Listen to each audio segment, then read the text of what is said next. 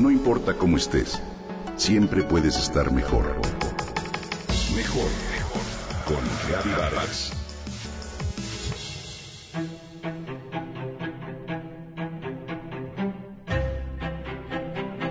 ¿Cuál es para ti el descanso ideal?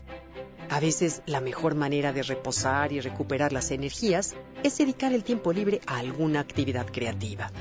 Una muy grata es el cuidado de las plantas que proporciona una serena distracción y hace de tu casa un lugar acogedor y sano.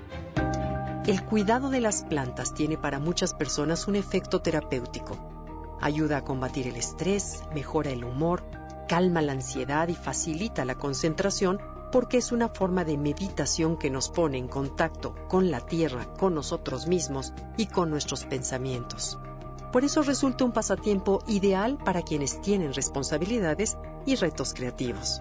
Algunos personajes célebres han sido aficionados al cuidado de las plantas. Por ejemplo, la actriz norteamericana Katherine Hepburn, que en su jardín de Manhattan se refugió del barullo de la fama y el expresidente de gobierno español Felipe González aprendió el arte del bonsái japonés y se relajaba por medio de esta actividad en la residencia oficial del Palacio de Moncloa. Cuando concluyó su gobierno donó 80 ejemplares de sus árboles miniatura al Real Jardín Botánico de Madrid. En el México prehispánico, los gobernantes aztecas eran muy aficionados a tener imponentes jardines con plantas exóticas traídas de todos los rincones del territorio y se asegura que el rey poeta de Texcoco, Netzahualcoyotl, sembró con sus propias manos algunos de los ahuehuetes milenarios de nuestro hoy Chapultepec. En las ciudades modernas las plantas en maceta resultan ideales para departamentos y oficinas, pero su cultivo no es una moda reciente.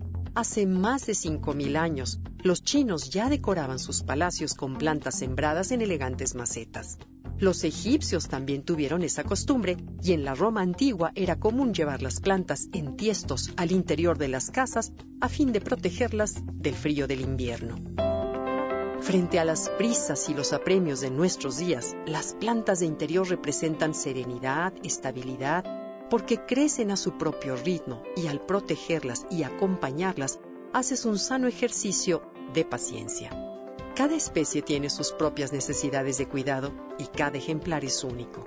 Por eso es importante que elijas con cuidado las plantas fijándote no solo en tus gustos personales, sino también en las condiciones de luz, de riego que podrás ofrecerles. Es muy adecuado conocer su nombre común y, si es posible, también el científico. Esto te permitirá buscar información en Internet para un mejor cuidado. La atención de las plantas por lo general requiere sobre todo vigilancia, riego, poda y trasplante. Hay que rociarlas periódicamente con algún fertilizante orgánico y buscar sistemas antiplagas que sean naturales y amigables con el ambiente. Estas sencillas tareas, realizadas con esmero, te pueden proporcionar gratos momentos de relajación, de contacto contigo mismo, al mismo tiempo que creas tu pequeño paraíso personal. En la Ciudad de México existen dos lugares de mucha tradición para la venta de plantas de interior. Por supuesto, los viveros de Coyoacán y Xochimilco, y este último con varios mercados como el Madreselva o el Cuemanco. Vale la pena platicar con los vendedores que siempre te compartirán algún consejo.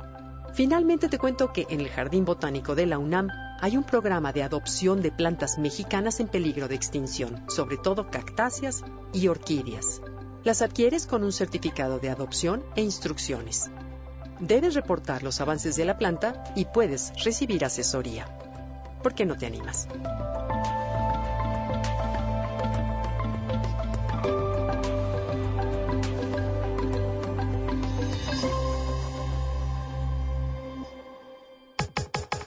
Comenta y comparte a través de Twitter. Gaby-Vargas. Gaby-Vargas. No importa cómo estés, siempre puedes estar mejor. Mejor, mejor. Con Gaby Vargas.